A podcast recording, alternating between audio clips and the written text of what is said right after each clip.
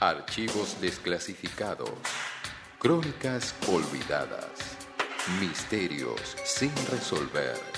Y todo tipo de historias secretas pueden filtrarse en los Dualgarís. A continuación, en Malas Lenguas.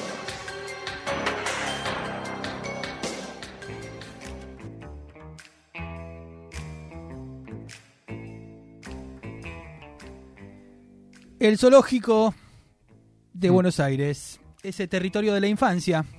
¿Mm? Lindo lugar. Eh, el zoológico en sí, ¿Está cerrado? eh, hoy se tiene otro nombre, eh, el culposo nombre de Ecoparque, Qué va. ¿no es cierto? Eh, Lavar culpas. es este- el zoológico es una institución que, bueno, es verdad, ha, ha quedado de modé, Mm. o va quedando un poco de modé, ¿no es cierto? Vamos pensando distinto nuestro vínculo eh, con el reino animal, eh, y por eso, como digo, le han puesto este nombre medio culposo de Ecopark, que es como no, pareciera que no tuviera animales, ¿viste? Eh, sin embargo, todavía los tiene, pero vamos a hablar de- del zoológico en su época dorada, sobre todo el zoológico de Buenos Aires, obviamente, en su época dorada que la tuvo, principalmente bajo la dirección y protección de su segundo director, el italiano Clemente Onelli, un amigo de malas lenguas, porque ya hemos mencionado a él en varias ocasiones. ¿Tiene algo que ver con algún viaje a Mendoza? Tiene que ver con el viaje a la Patagonia. A la Patagonia, contamos la. Patagonia. Ahí está, ahí está, ahí está, ahí está, perdón.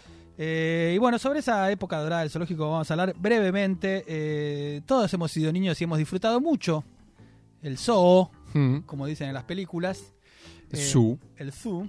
Eh, Hay una película muy buena que es eh, que ya le digo el actor que compra un zoológico. Matt, Matt Damon. Damon. Así es. Sí, ¿te parece muy buena? Me encantó. A mí me gusta también, pero está ahí Matt Damon con cara de tengo un zoológico. Sí. Un zoológico. Perfecto, arranquemos por el principio. El zoológico fue fundado en 1888, Mirá, 100 años antes que naciera yo. 100 años antes eh, que naciera Gorrini. Justamente Sarmiento lo fundó casi como un gesto político, eh, porque fue construido dentro del predio que era la casa de su principal enemigo, Juan Manuel Rosas. Qué va.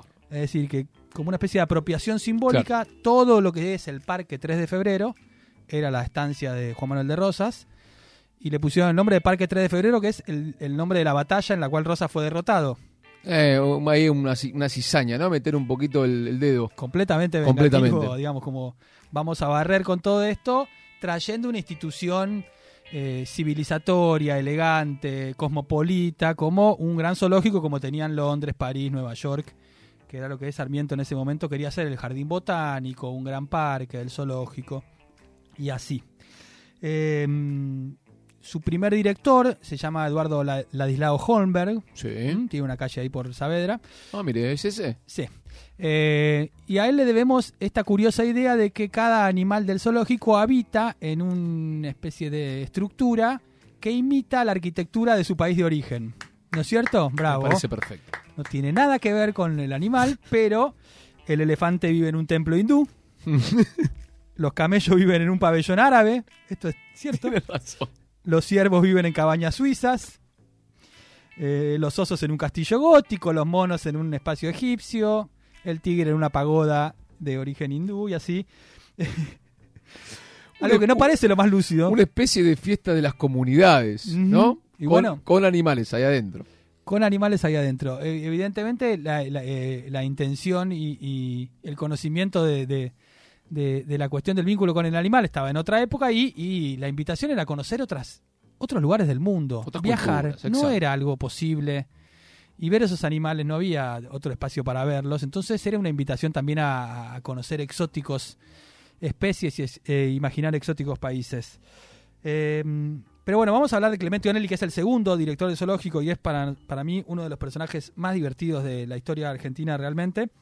Voy a tratar de contar algunas de sus historias. eh, porque es muy insólito. Clemente Onelli eh, viene a la Argentina hacia el 1890, unos años después de la fundación del zoológico. Él viene, con- había estudiado ciencias naturales, viene con la idea de ser un aventurero en la Patagonia, al- a la manera de los libros que él leía de Julio Verne. Bien. Las aventuras del Capitán Grant, ese tipo de libros que suceden en la Patagonia, Hugh Grant. de las aventuras de Hugh Grant. Mm. Perfecto.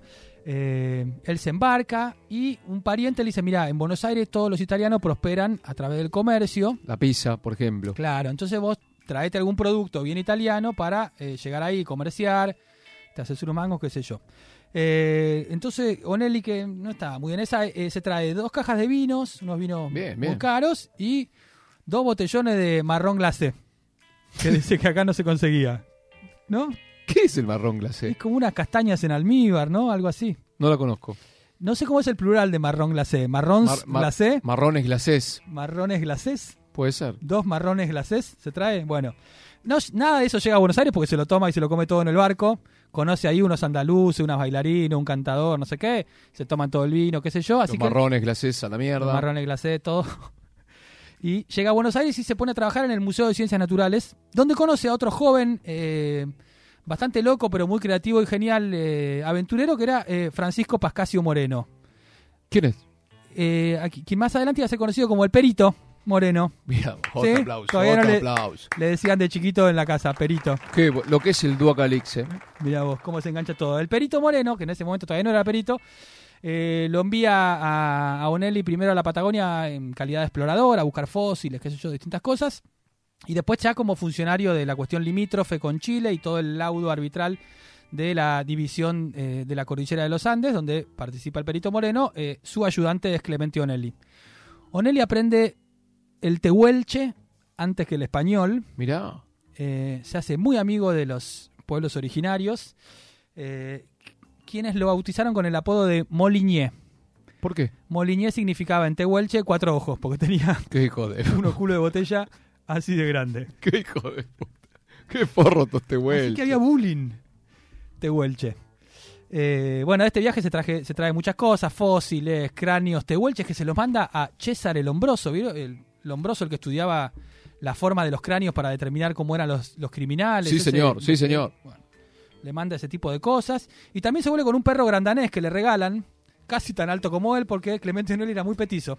Así que era como un caballito. Era eh, petizo y cuatro ojos. Petizo y cuatro ojos y medio Bien. loquito. ¿Sí?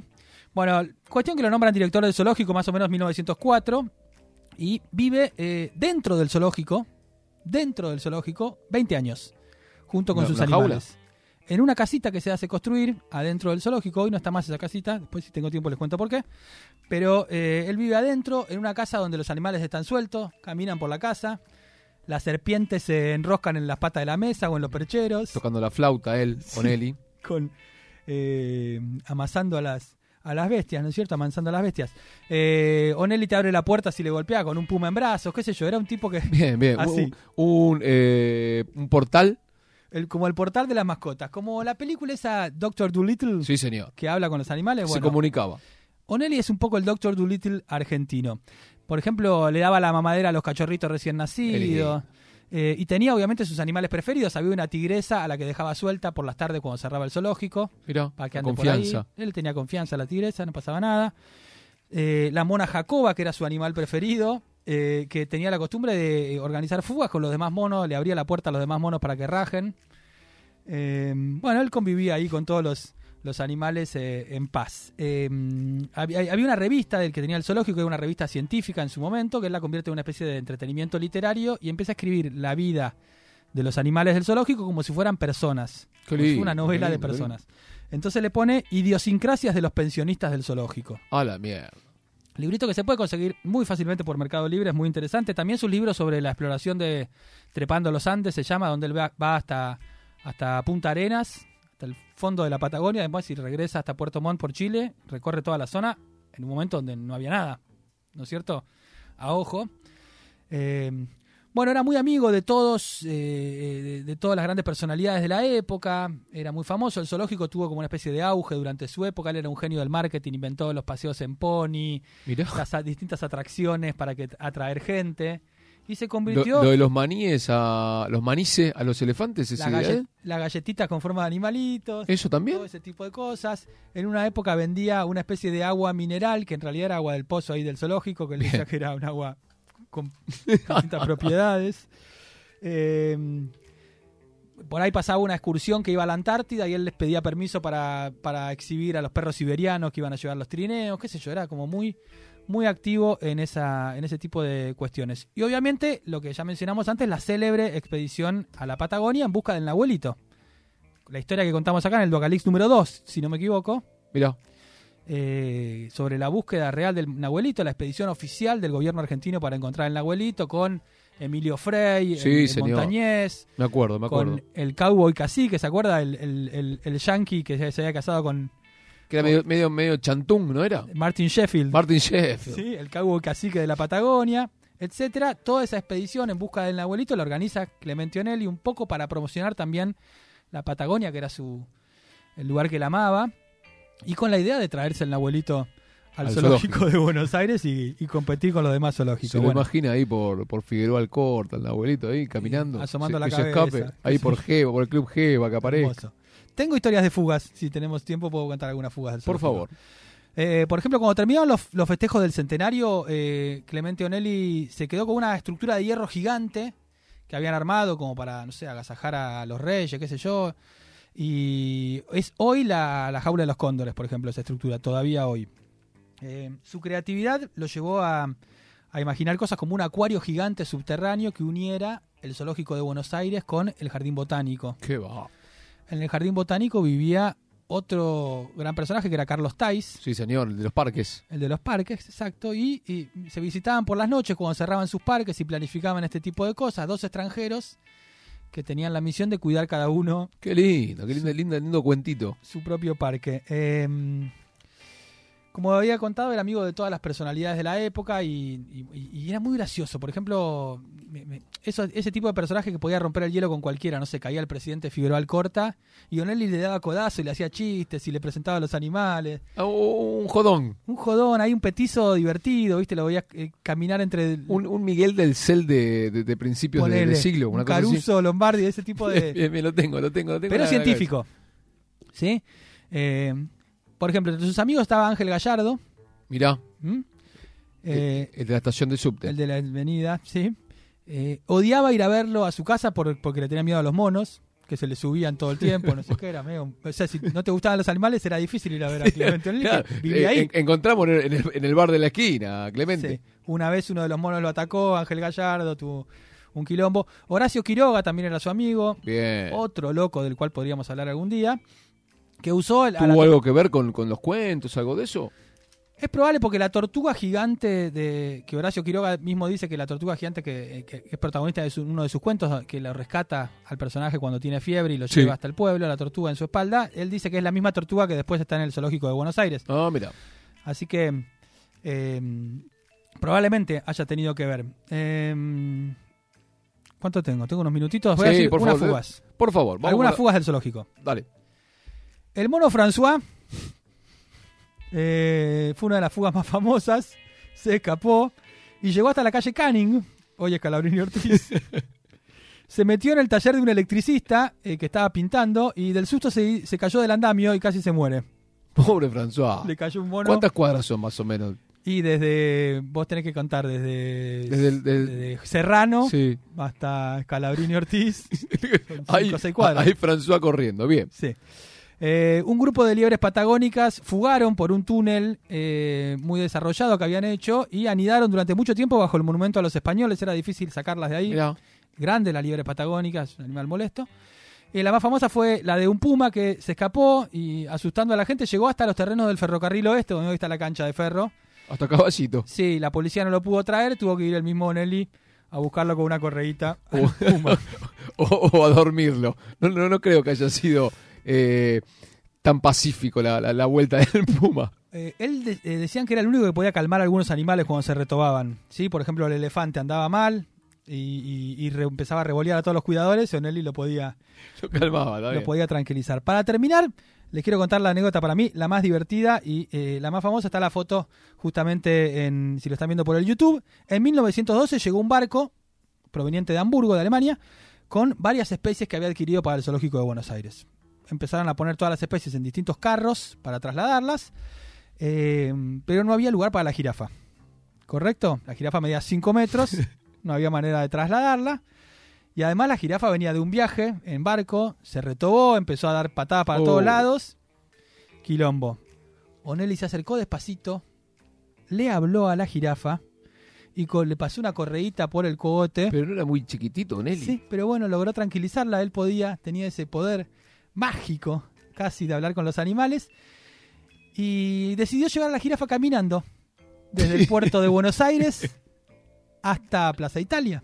Desde el puerto hasta Plaza Italia, caminate los Es un montón. Es un montón. Es un montón. Con la jirafa de la correa como si fuera un perrito, con una multitud creciente cada cuadra de personas que eh, seguían la caravana. La foto es La impresionante. foto es real, es impresionante. La foto es Está. Clemente Onelli con una correíta llevando a la jirafa Mimi, le puso a la jirafa. ¿Cómo, Mimi? Mimi. Eh, bueno, y como decía, una multitud de niños curiosos eh, que no podían creer lo que estaba pasando. Así que para cerrar, eh, le queremos mandar un, un fuerte abrazo a nuestro querido amigo Onelli. Algún pariente, ¿no? Estaría bueno hablar, hablar eh, haber. en, en su en su estudio eh, la- eh, jurídico que tiene en Duacalix. Sí. Bu- Buscar, ¿no? Vamos a buscar algún pariente. Algún, algún pariente. Porque además, como era él italiano, tal vez en- dentro del panteón de nuestros héroes argentinos, queda un poco, aunque vivió casi toda su, toda su madurez en la Argentina, eh, tal vez está un poco relegado, pero un personaje increíble. Y bueno, hoy que esto que decía que los viajes son mucho más. eh, algo más habitual, que, que cualquiera puede conocer cualquier animal en la internet, que hay Discovery Channel, Nat Geo, no sé qué. En ese momento la única manera de poder asombrarse con eso era el zoológico. Eh, le queremos mandar un saludo a Clemente Onelli que supo amar a todos sus animales y que supo, como decían este, sus amigos más cercanos y sus familiares, que era incluso capaz de hablar con los animales y entenderse. Así que un abrazo para él.